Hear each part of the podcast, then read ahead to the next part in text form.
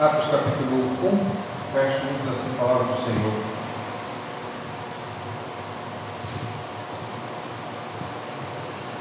Escrevi o primeiro livro ao Teófilo, relatando todas as coisas que Jesus começou a fazer e a ensinar. Até o dia em que, depois de haver dado mandamentos por intermédio do Espírito Santo aos apóstolos que escolheram, foi elevado às alturas. A estes também, depois de ter padecido, se apresentou vivo, com muitas provas incontestáveis, aparecendo-lhes durante 40 dias e falando das coisas concernentes ao reino de Deus. E comendo com eles, determinou-lhes que não se ausentassem de Jerusalém, mas que esperassem a promessa do Pai, a qual disse, eles, disse ele, de mim ouvistes. Porque João, na verdade, batizou com água, mas vós sereis batizados com o Espírito Santo, não muito depois destes dias. Vamos orar até aquele leitura. Pai Santo, nós adoramos o Senhor com orações, canções e este o momento em que nós adoramos o Senhor, mantendo toda a nossa atenção voltada para a exposição da tua palavra. Abençoe, Senhor, em nome de Jesus, a exposição dela, que sejamos instruídos, edificados, e que acima de tudo o Senhor seja glorificado, exaltado nessa noite. Te peço isso em nome de Jesus. Amém.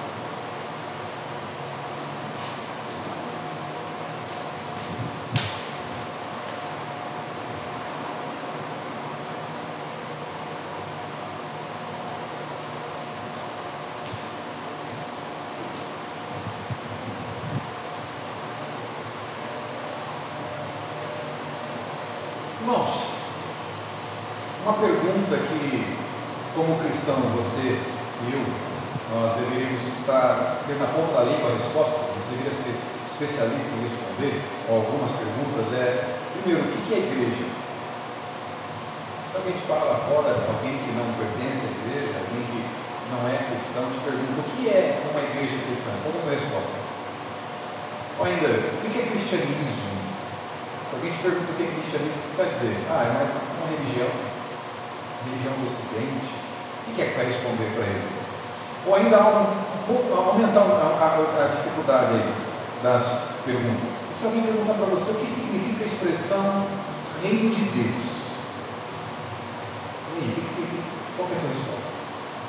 É muito importante a gente saber responder isso, porque essas, essa, essas perguntas parecem simples, mas sempre foi um desafio para a igreja ao longo da história saber dar a resposta certa do que é isso. E ainda hoje, especialmente hoje, é muito importante a gente saber responder isso, considerando o fato de que é muito comum haver uma confusão acerca do real papel da igreja no mundo. Qual é o papel da igreja no mundo? Por que, ela está no mundo? E para responder essa pergunta de qual é o papel da igreja no mundo, a gente precisa saber responder as outras, o que é igreja, o que é reino de Deus, o que é cristianismo. Em especial no Brasil nos últimos anos.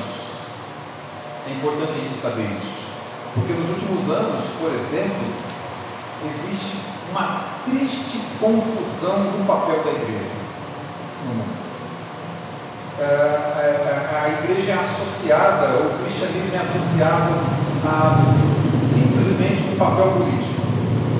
Existe uma confusão. Muitos acreditam que ser cristão se resume em você ser defensor de partidos ou pautas de direita, por exemplo. Ser conservador é sinônimo de ser cristão. Muitos ainda acreditam, por outro lado, que ser cristão, a ideia central do cristianismo é você arregaçar a manga, pôr a mão na massa e cuidar dos pobres, cuidar de políticas de é, criar é, políticas de ação social, criar políticas públicas que vão defender os pobres, portanto você tem que ser de esquerda. É a melhor forma de você ser cristão na prática. Não existe essa confusão. Outros ainda não, melhor, melhor é ser no centro. Aí, aí você vai ser crente, você vai compartilhar, você não vai ser compactuar com nenhum dos lados. E assim, o cristianismo, infelizmente, ele começa a ser confundido com essas ideologias políticas. Por isso que é fundamental a gente saber responder o que é igreja. O cristianismo não se resume a nenhuma dessas ideologias. É importante saber, ainda que o cristianismo, inevitavelmente, ele vai influenciar a forma como uma sociedade faz política, o cristianismo não se resume a ideologia política. Não dá, a gente precisa pensar nisso. O papel principal da igreja no mundo não é eleger os seus membros a cargos públicos. Infelizmente, isso também é muito comum hoje. Algumas igrejas acham, a igreja brasileira em especial, acha que ela se torna relevante na sociedade quando ela põe um membro seu lá dentro para fazer política. Pronto, fizemos a nossa parte, colocamos um crente lá e a igreja agora vai ser relevante. Quem te garante que é um crente de verdade? Quem te garante que é um convertido que lá? Por isso é importante responder o que é igreja, o que é cristianismo. Um grande pregador do século XX, chamado Mark Lloyd Jones, ele inicia as pregações dele no livro de Atos, dizendo algo muito importante que eu separei para ler para você. Ele diz assim, abre aspas, Paulo Jones. Não pode haver pergunta mais urgente do que essa. O que é o cristianismo? Digo isso porque este evangelho é a única esperança do mundo atual. Todas as outras coisas foram experimentadas e foram achadas em falta. Todas as outras coisas falharam. Vocês não encontrarão esperança buscando os filósofos ou os estatistas, os políticos. E não encontrarão nas religiões do mundo. A esperança está aqui e somente aqui, no Evangelho. Mas talvez alguém diga, certamente nem no Evangelho você pode afirmar que há alguma esperança, porque tem sido experimentado já por dois mil anos e, obviamente, falhou tanto quanto as outras coisas a que você se referiu. E Lloyd Jones conclui assim: a única resposta a isso é a que já foi dada com perfeição pelo finado J.K. Chesterton. Não é que o cristianismo foi experimentado e foi achado em falta. Na verdade, ele foi achado difícil e não foi experimentado. Essa é a realidade. O mundo, na verdade, achou o cristianismo difícil demais de existir de experimentá-lo. E esse nem é o maior problema. O maior problema é que a igreja também, isso também é uma verdade dentro da igreja. O maior problema é que setores inteiros da igreja também achou o cristianismo bíblico difícil demais desistiu de experimentá-lo. Isso também é uma realidade da igreja. Por isso que eu penso que um dos livros mais importantes dentro da Bíblia, para nós respondermos a pergunta o que é igreja cristã, é o livro de Atos dos Apóstolos. O que é cristianismo? É o significado da expressão reino de Deus? Gente vai ver. E a ideia que resume o meu sermão nessa noite é a seguinte, e agora abre um parênteses, é importante que você esteja atento, porque nessa semana nós vamos iniciar o projeto Atos aqui na igreja. O que é o projeto Atos? São as reuniões que nós vamos começar a fazer nas casas. Nós não vamos mais fazer os estudos de quarta-feira aqui, nós vamos fazer nas casas. E qual é a proposta? É a gente refletir juntos o que está sendo ensinado na igreja. Então nós vamos estudar esse texto aqui na quarta-feira, juntos lá no nosso estudo bíblico. E essa semana, esse mês, nós vamos fazer o estudo bíblico lá em casa.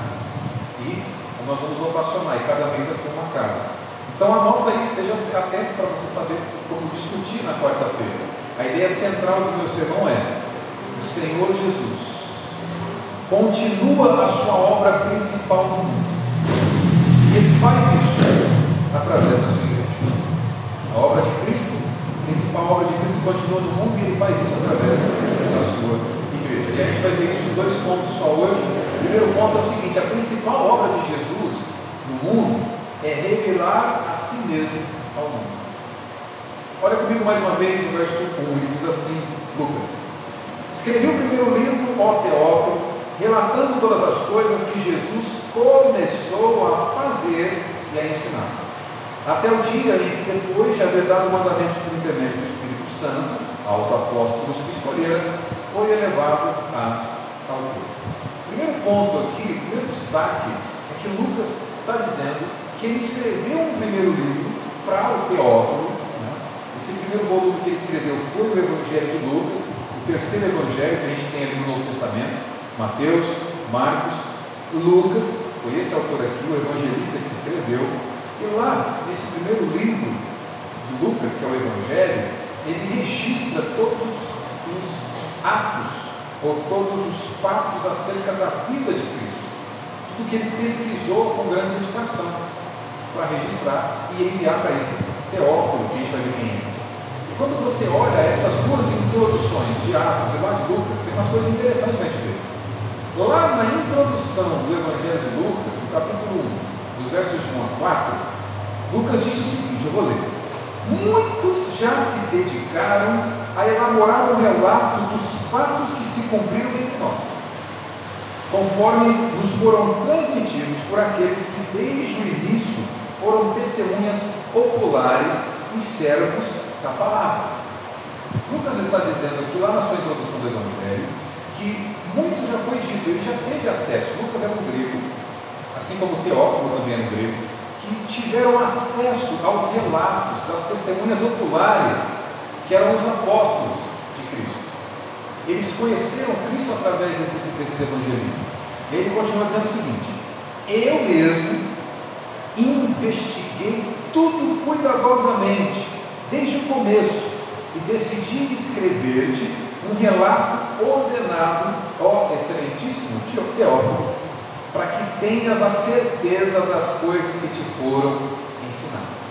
Lucas teve acesso ao Evangelho pelos outros discípulos de Cristo, agora ele escreve isso para Teófilo e aqui ele continua narrando a história. Um detalhe importante aqui, você vê nessa introdução, é, é que o livro de Lucas, o Evangelho e Atos, ele diz aqui que é o resultado de um árduo trabalho de pesquisa. Lucas, além de médico, era um habilidoso historiador. Ele vai pesquisar os relatos com as pessoas que foram testemunhas oculares, com as pessoas que participaram do ensino de Cristo, aqueles que conheceram os apóstolos, ele vai pesquisar a vida de. E por que é importante? Por que eu vou trazer isso aqui? O Evangelho, o Evangelho de Lucas, Atos dos Apóstolos, são tão inspirados quanto o livro de Apocalipse, que João escreveu mediante uma revelação de tudo que Cristo revelou para ele. Os livros de Lucas são tão inspirados quanto a, o, livro de Daniel, que foi através de visões, que, que ele registrou as visões. Por que, que eu estou dizendo isso aqui? Alguma, algumas igrejas, infelizmente, é, vão te ensinar que você não pode estudar tanto, você não pode pesquisar, estudar teologia, pesquisar a palavra de Deus, porque senão você vai esfriar o Espírito Santo, você vai se esfriar. Você, você precisa, exemplo, buscar, você precisa buscar revelações. Quando a gente olha para Lucas, ele está dizendo o seguinte: olha, o meu livro é resultado de uma intensa pesquisa histórica, teológica. Tá? Então, ao contrário de, de pesquisa, estudo, esfriar, esfriar o crente, na verdade, ela aquece o coração daquele que ama Deus, para que ele viva aquilo que ele está aprendendo com o Senhor. Dito isso, essa introdução de Lucas, ela traz três coisas importantes para a gente ver. Primeira coisa é que Lucas e Atos, como eu disse, o Evangelho e o livro de Atos, são dois volumes de uma obra maior.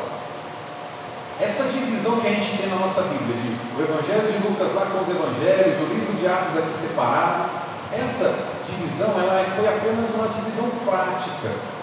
É importante a gente saber isso porque dá, daria a impressão de que cada livro de Lucas está tratando de um assunto diferente. Ah, Lucas teve um objetivo no Evangelho e agora no livro de Atos ele tem outro objetivo. Não. A divisão ela só foi uma divisão prática. Isso é importante saber, porque Lucas tem, tanto com o Evangelho quanto o livro de Atos, um objetivo só. Eu vou te mostrar qual é. Alguns comentaristas dizem que, como os livros naquela, naquela época, eles eram escritos em rolos, já viu? Aqueles rolos lá de, de, de, de pergaminhos, né? Então, é, como os livros eram escritos em rolos, não era tão prático carregar. É, hoje eu tenho a Bíblia inteira aqui, no tablet. Eles carregavam os rolos debaixo do braço. Então acredite-se que um bom, uma facilidade para carregar um rolo seria de aproximadamente 12 a 15 metros. Depois escrever-se um outro rolo para poder ficar prático aí no transporte. Então Lucas ele só vai dividir o Evangelho e Atos para essa praticidade mas o objetivo é o mesmo. Segundo destaque importante na introdução é o destinatário. Lucas está escrevendo para esse grego chamado Teófilo. Não tem muitas informações sobre Teófilo. Aquilo que se sabe dele é que ele possivelmente tenha sido um grego de uma posição bastante influente na sociedade naquela época, que se tornou cristão, era um temente a Deus, e ele vai aprofundar o seu cristianismo, inclusive com a leitura do livro do Evangelho de Lucas. E Lucas agora escreve, continua a história para fundamentar aí o discipulado de Teófilo para que ele tenha a certeza de aquilo que ele tem ouvido acerca de Jesus. E o terceiro destaque da introdução, é onde eu vou gastar mais tempo, é o conteúdo dos livros de Lucas. Olha o verso primeiro de Atos de novo. Ele diz assim: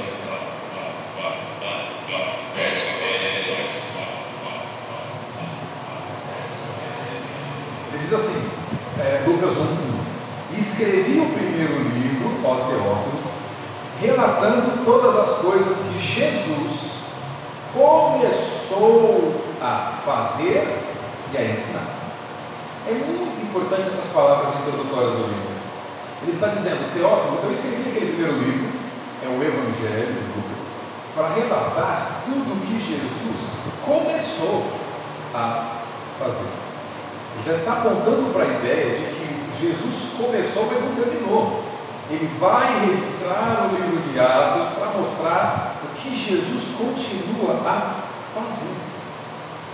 O conteúdo dos livros de Lucas é Cristo. Cristo fez e Cristo continua fazendo. A pessoa de Jesus e não apenas os ensinamentos de Jesus é o conteúdo do livro de Atos dos livros de Lucas.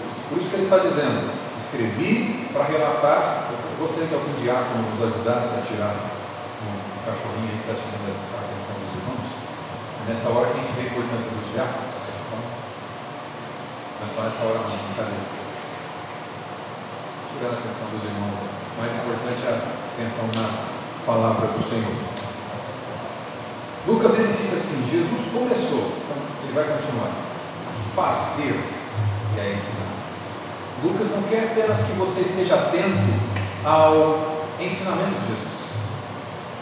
Lucas quer que você esteja atento à pessoa de Jesus. Não é apenas os ensinamentos, os mandamentos que é, ele quer trazer nos seus livros, ele quer apresentar a pessoa de Cristo. O conteúdo de Lucas é Cristo sempre. É como se ele dissesse para Teófilo assim: eu já lhe escrevi sobre Cristo, lá no Evangelho, mas agora eu vou continuar, continuar falando sobre ele aqui nesse Os relatos de Lucas, então, têm a intenção de demonstrar que Cristo é central na história. O universo gira em torno de Cristo. Cristo é central para a igreja. O objetivo de Lucas é revelar a pessoa de Jesus o que ele começou a fazer e a ensinar no seu ministério terreno quando ele esteve aqui, e o que ele continua a fazer e a ensinar agora no seu ministério divino, através da pessoa do Espírito Santo, na igreja e através da igreja que é o seu corpo na terra. Então Lucas quer mostrar, Jesus fez e agora ele continua fazendo. E o instrumento das ações de Cristo é você, igreja dele corpo dele na terra. Essa é a principal obra de Cristo no mundo, revelar si mesmo. Cristo quer se mostrar ao mundo, essa é a principal obra, por isso que essa é a principal obra ou objetivo de Lucas, revelar Cristo ao mundo. Então, irmãos, o cristianismo não é um ensino. O cristianismo não é uma filosofia de vida. O cristianismo é uma pessoa. É disso que se trata. Não é tão somente uma forma de se viver, uma filosofia moral que deve ser aplicada à esfera pública, por exemplo. É uma pessoa histórica. Lucas era um historiador, ele narra eventos, ele narra fatos acerca da pessoa de Jesus Cristo. O Lloyd Jones ele desenvolve um tema assim, olha só, abre aspas para o Lloyd Jones mais uma vez. O Senhor Jesus Cristo era o tema da pregação da igreja primitiva. Ele é o tema do Evangelho de Lucas, ele é o tema do livro de Atos. É isso que foi tragicamente esquecido na época de hoje. Aqueles que nos, o que nos falta, algumas pessoas dizem, é aplicar o ensino de Jesus na vida. Não, não, diz Lloyd Jones. O que vocês precisam, na verdade, é conhecer Jesus. O que vocês precisam, na verdade, é entrar em relacionamento com Jesus. Esta é a mensagem. Todas as coisas que Jesus começou a fazer e a ensinar. O nosso Senhor Jesus disse aos seus discípulos: Vocês serão minhas testemunhas. Atos 1,18. Ele estava enviando estes homens para pregarem. E ele diz para eles: Vocês não vão simplesmente pregar o meu ensino, vocês vão pregar a meu respeito. Vocês vão pregar a minha pessoa. Vocês vão falar sobre mim. E é justamente isso que você vai ver no livro de Atos. No livro de Atos, aqueles primeiros cristãos, aqueles primeiros discípulos, estavam preocupados não apenas em testemunhar o que Jesus ensinou, eles queriam testemunhar a pessoa de Jesus Cristo. Quem Cristo é. A gente vai ver isso. Eles vão dizer que Jesus é Senhor. Nós vamos ler no capítulo 2, verso 31 assim: Portanto, que todo Israel fique certo disso. Este Jesus, a quem vocês crucificaram, Deus o fez Senhor. Para aqueles cristãos, nenhum Senhor terreno era soberano sobre o povo de Deus. Todos os outros senhores do mundo também devem se sujeitar ao único Senhor que é Jesus Cristo. Eles apresentavam Jesus assim. Aqueles homens entenderam qual é a mensagem do cristianismo. Eles vão dizer: Jesus é único, Salvador. Atos 4 de 12, eles, Pedro vai dizer o seguinte: não há salvação em nenhum outro, pois debaixo do céu não há nenhum outro nome dado aos homens pelo qual devamos ser salvos. Ser cristocêntrico é ser comprometido com essa exclusividade do cristianismo. O cristianismo é uma pessoa, Jesus. Os cristãos estavam preocupados em dizer que Jesus é ressurreição. No capítulo 17, verso 18, a gente vai ver Paulo estava pregando as boas novas a respeito de Jesus e da ressurreição. Percebe? A ideia de Lucas é mostrar a pessoa de Cristo. E aqueles cristãos entenderam isso. O cristianismo não são regras. O cristianismo não é filosofia de vida cristianismo é o quê? É a pessoa do Filho de Deus. Portanto, podemos tratar o cristianismo como uma mera de vida. E é justamente isso que nós fazemos. É justamente isso, pelo menos a maioria das vezes a gente faz isso. A gente encara o cristianismo como uma forma de viver, como um conjunto de regras, ou um conjunto de ensinamentos, ou um conjunto de posturas que a gente deve ter na sociedade. Mas conhecer o cristianismo, irmão e irmã, é mudar a pergunta: como eu devo viver? Para a seguinte pergunta: para quem eu devo?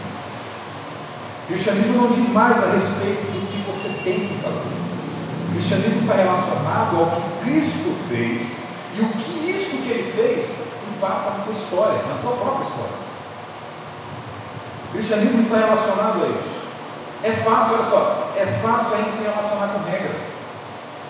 É fácil a gente se relacionar com regras, porque se as regras não têm rostos, a regra não tem sentimento, a regra não tem amor. É fácil se relacionar com as regras, porque quando você quebra as regras, simplesmente, simplesmente o seu coração não se incomoda. Difícil é se relacionar com pessoas. Porque quando você magoa pessoas, você vai ter que olhar nos olhos delas e pedir perdão. Por isso o cristianismo não diz respeito a regras, diz respeito a uma pessoa com quem você se relaciona. Jesus Cristo. Por isso o objetivo de Lucas é mostrar que a obra de Jesus continua. É mostrar o que Jesus está fazendo na história. E Jesus continua agindo na história, porque ele vive. E esse é o meu segundo ponto. Cristo vive. Olha comigo o verso 3.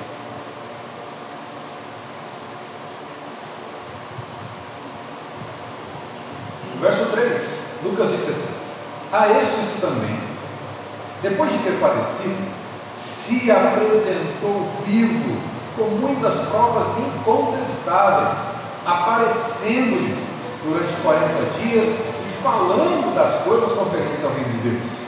E comendo com eles, determinou-lhes que não se ausentassem de Jerusalém, mas que esperassem a promessa do Pai, a qual disse ele: De mim ouvistes. Porque João, na verdade, batizou com água, mas vós sereis batizados com o Espírito Santo, não muito depois destes dias. O segundo ponto aqui, então, com essa passagem, o segundo ponto do argumento de Lucas, é que Jesus, ele diz, Lucas diz que Jesus se apresentou vivo com muitas provas incontestáveis da sua ressurreição. Lucas vai dizer que Jesus apareceu para os discípulos, ensinou aos discípulos, comeu com os discípulos e deu ordens para os discípulos. Na semana que vem a gente vai ver que Jesus comissionou, ele enviou os discípulos para testemunhar para o mundo essa mensagem que ele vive. Tanto a morte de Cristo como a ressurreição de Cristo foram fatos públicos e verificáveis. As pessoas podiam ver esses fatos. Ele padeceu, ele morreu, mas ele se apresentou vivo para os seus discípulos. A sua ressurreição, a ressurreição foi um fato histórico irrefutável. Por isso nós temos um historiador fazendo questão de registrar isso. Nós jamais podemos perder de vista, irmão e irmã, guarda dizer agora. Jamais podemos perder de vista o fato histórico da ressurreição de Jesus. Porque sem ressurreição de Cristo simplesmente não existe cristianismo. Se cristianismo é uma pessoa, se Cristo não ressuscitou, simplesmente não há cristianismo. O texto que o irmão Fábio leu aqui na primeira parte da liturgia foi providencial para isso. Lá em 1 Coríntios, capítulo 15, Paulo diz algo extremamente importante. Ele diz assim: Cristo foi sepultado e ressuscitou o terceiro dia. Segundo as Escrituras, presta atenção. Segundo as Escrituras, e apareceu a Pedro e depois aos doze. Depois disso, apareceu a mais de 500 irmãos de uma só vez, a maioria dos quais ainda vive embora alguns já tenham adormecido. Depois apareceu a Tiago e então a todos os outros apóstolos. Depois desses apareceu também a mim, como a um que nasceu fora de tempo.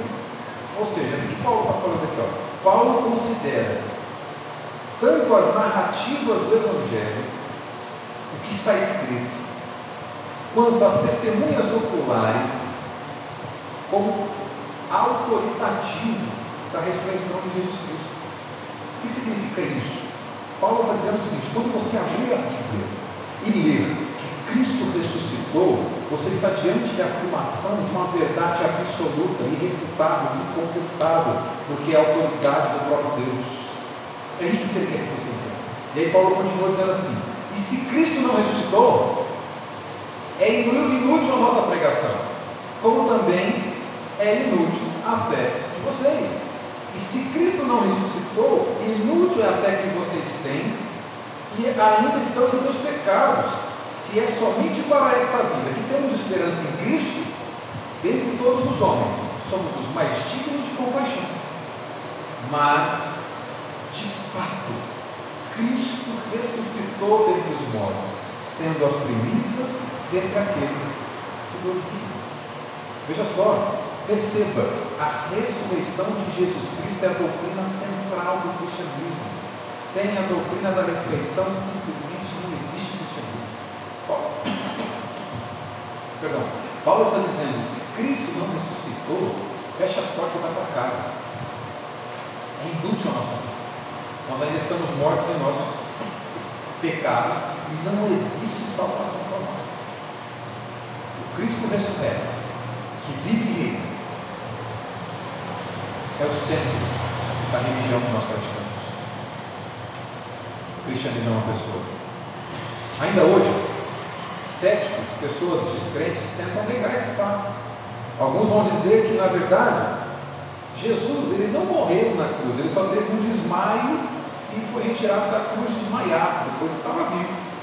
Outros ainda vão dizer que, na verdade, as mulheres erraram de túmulo, foram num túmulo vazio e saíram esparramando a notícia de que Jesus estava vivo. Na verdade, foi um erro. Outros ainda ensinam, dizem que os discípulos eles pegaram o corpo de Cristo enterraram num lugar que nunca ninguém mais achou, só para dizer que Jesus vive. Mas a verdade é que a ressurreição de Cristo é um fato irrefutável da história. Vou te explicar por que eles negam. O fato é que nós não adoramos um Cristo que esteve vivo e morreu. Mas nós adoramos um Cristo que esteve morto e ressuscitou. É isso que ele diz em Apocalipse capítulo 1, verso 18. Jesus diz assim: Sou aquele que vive.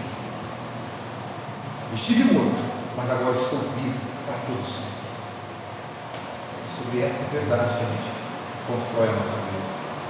Mas por que, que você acha, olha só, por que, que a ressurreição ela é tão rejeitada?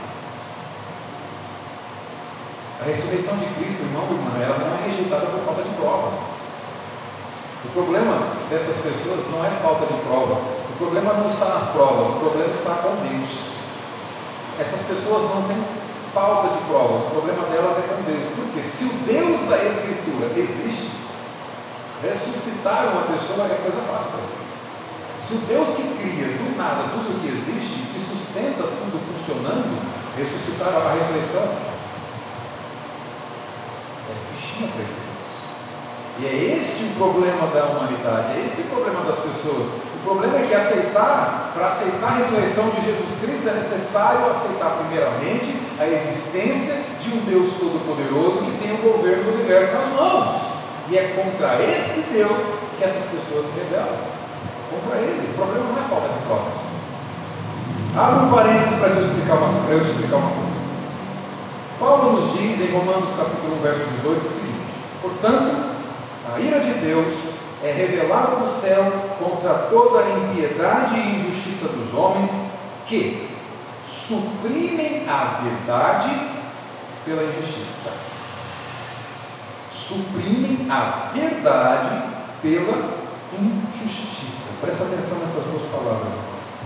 Perceba que negar a existência de Deus não é trocar verdade por mentira. Paulo está dizendo que é trocar verdade por injustiça. O que significa isso? A incredulidade não é uma questão de falta de provas, é uma questão de rejeitar provas reais. Por isso que a incredulidade não é uma questão do intelecto, mas é uma, uma questão do coração corrompido que luta contra a revelação natural de Deus. Quando as pessoas estão rejeitando Deus, elas não estão sendo ingênuas, elas estão sendo injustas, ou seja, imorais.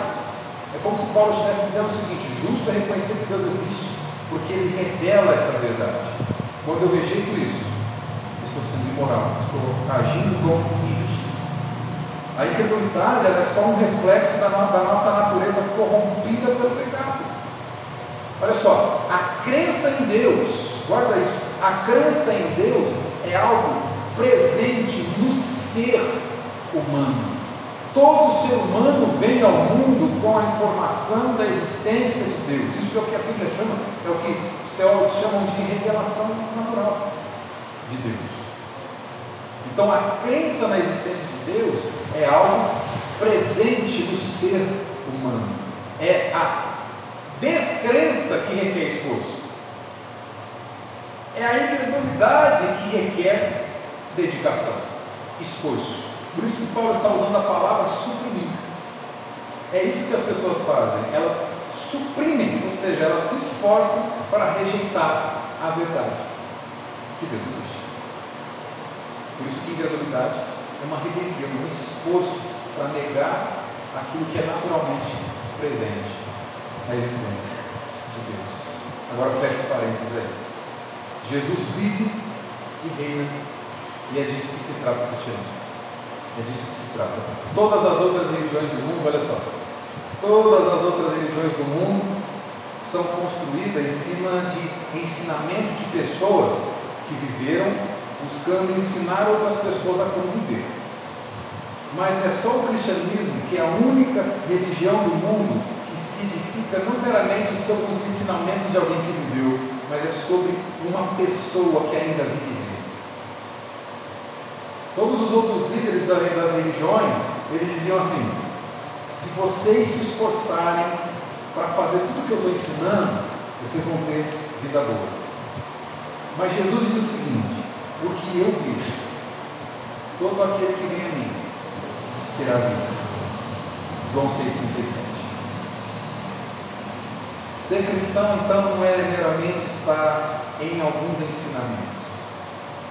Ser cristão não é estar em algumas regras, mas é estar em uma pessoa, é estar no Filho de Deus.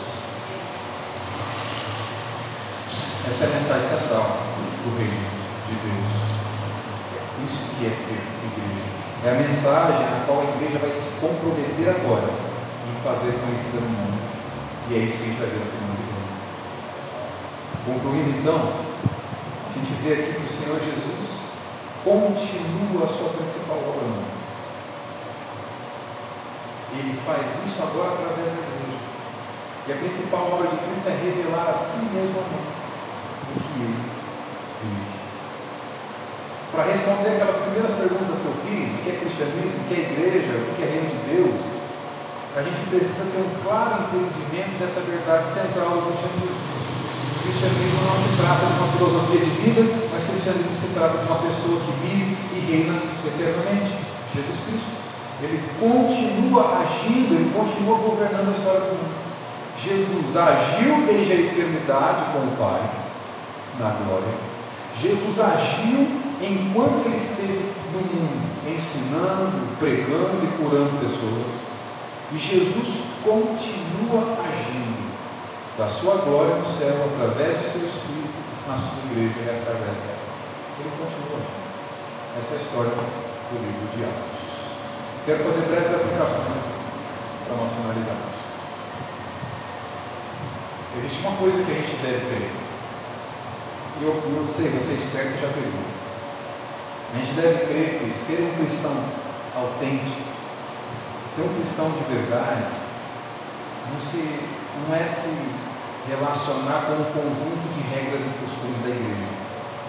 É isso que é ser cristão. Ser cristão é ser moralmente é, a, moral e ético. Ser cristão não é ser de direita, ser de esquerda, ser isentão. Ser cristão não está relacionado à ideologia política. Ser cristão é se relacionar intimamente com a pessoa de Jesus Cristo. É conhecer a Ele não apenas os ensinamentos dele. Lidar com regra é fácil. Quando você quebra, você não tem que olhar nos olhos dela. Mas lidar com uma pessoa é complicado. Quando você amador, você precisa olhar, olhar nos olhos dela e dela pedir perdão. O cristianismo é olhar nos olhos de Cristo todo dia. O cristianismo é conhecer esse Cristo com quem você pode olhar nos olhos e conhecer e se relacionar com ele. O maior problema da igreja brasileira hoje é o legalismo. E talvez você é um legalista não cristão. Talvez nós somos mais legalistas do que cristãos. O maior problema da igreja hoje é querer viver os ensinamentos de Jesus Cristo sem se relacionar com Jesus Cristo. Isso é legalismo.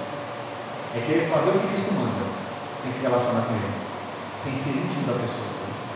Legalismo é obediência sem relacionamento íntimo com Cristo. Cristianismo autêntico é aquela vida que brota de alguém que se relaciona com Cristo e obedece a essa pessoa que ele ama. Obedece a esse Cristo que ele ama. Por isso é impossível conhecer a Cristo e conhecer o que ele fez e não obedecê-lo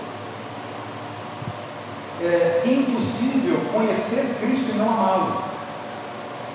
E o amor é a via da obediência correta que Deus espera. Isso é o que a gente deve crer. Existe algo que a gente deve evitar, e é justamente o contrário. A gente deve evitar um cristianismo sem Cristo. A gente deve evitar um cristianismo que não tenha a pessoa de Cristo. A gente deve evitar cumprir regras sem conhecer a pessoa de Cristo. Porque olha só, isso, isso é algo muito sério. Em Mateus capítulo 7, Jesus está falando de algumas pessoas ali que no último dia vão chegar até ele dizendo: Nós fizemos tanta coisa em seu nome. E ele vai olhar para essas pessoas e dizer: Nunca os conheci. Afastem-se de mim, vocês que praticam o mal.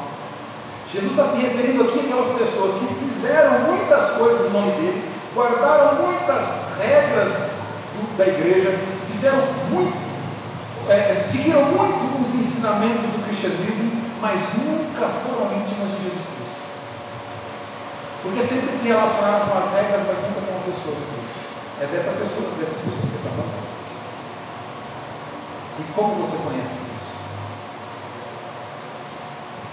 Você conhece pessoas se relacionando com ela nessa vida. Você não conhece pessoas apenas apenas lendo o que elas postaram no Instagram. Você conhece pessoas quando você se relaciona com ela. Quando nós cultuamos a Deus, estou acabando a aplicação, não perde isso. Quando nós cultuamos a Deus, nós não estamos apenas cumprindo com uma agenda da semana. Nós não estamos apenas cumprindo com uma obrigação. Quando nós participamos de um culto, nós estamos afinando o nosso coração.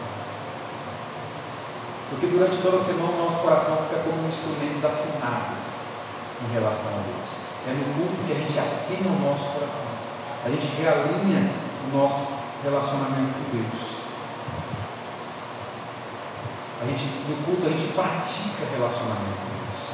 É isso que a gente faz. A gente não cumpre regra, a gente não cumpre obrigação. A gente pratica relacionamento com o nosso Senhor. Porque Deus está nos conduzindo na adoração neste momento. E é isso que a gente faz aqui. Por isso, rejeitar o culto a Deus é rejeitar a própria pessoa de Deus. O pastor Percy Sproul diz algo muito importante, interessante sobre isso. Ele diz assim, olha, abre aspas. As pessoas estão em todos os lugares, menos na igreja. Porque nada é mais desagradável para elas do que adorar a Deus. Elas não querem ouvir a respeito de Deus. Esse conhecimento é suprimido, é rechaçado e elas não têm nenhum desejo de ter Deus na mente. Olha só, a falta de amor pelo culto é, na verdade, não é apenas a falta de compromisso com uma igreja local. A falta de amor pelo culto, se nós pensarmos assim, que a falta de, de amor pelo culto é falta de compromisso com a igreja e com os irmãos, a gente está sendo legalista. Essa é uma evidência clara de legalismo. Eu preciso participar do culto porque eu, sou, eu tenho um compromisso com aquela igreja. Eu preciso cultuar a Deus porque eu preciso participar da vida da igreja, porque eu tenho um compromisso com aquela aquelas pessoas. Isso é legalismo, é fazer por obrigação. Agora, quando nós entendemos que é, eu preciso estar no culto porque eu amo Deus a quem eu quero conhecer, isso é uma religiosidade por amor. Isso é uma espiritualidade por amor. A falta de amor pelo culto é, na verdade, a falta de amor por Deus. Quando a gente entende isso, quando a gente se arrepende dessa, dessa postura, e quando a gente olha nos olhos de Cristo e pede perdão, porque é assim que a gente se relaciona com as pessoas, olhando nos olhos e pedindo perdão para elas, nós somos libertos e aí a gente prova de um verdadeiro relacionamento. Mas isso acontece com a oração, isso acontece com culto a Deus, motivado por amor a Deus. E é esse o consolo que o Evangelho nos dá. O Evangelho nos mostra que nós não temos amado a Deus como Ele merece. O Evangelho nos mostra que nós não temos amado o culto como é necessário, mas que Cristo amou a Deus como. Mas que Cristo cultuou a Deus como Ele merece. E por isso Deus nos aceita se nós estamos em Cristo. É nisso que o Evangelho também nos traz consolo. O Evangelho nos lembra que é por causa da perfeição desse Cristo que ama o Pai, que adora o Pai, nós somos aceitos na presença desse Deus Santíssimo. Por causa de Cristo, neste culto, nós temos mais uma vez a oportunidade de conhecer esse Deus. Por causa de Cristo nós temos mais uma oportunidade. Por causa de Cristo nós temos oportunidades contínuas de nos arrependermos e expressarmos amor verdadeiro por Deus através de Cristo. A mensagem que vai nos acompanhar ao longo desse ano é quando Deus permitir a exposição em atos o que Cristo continua fazendo a sua obra, de revelar a si mesmo através da igreja, se relacionando com ela e enviando ela para que ela apresente essa verdade ao mundo. Baixe sua cabeça, vamos lá.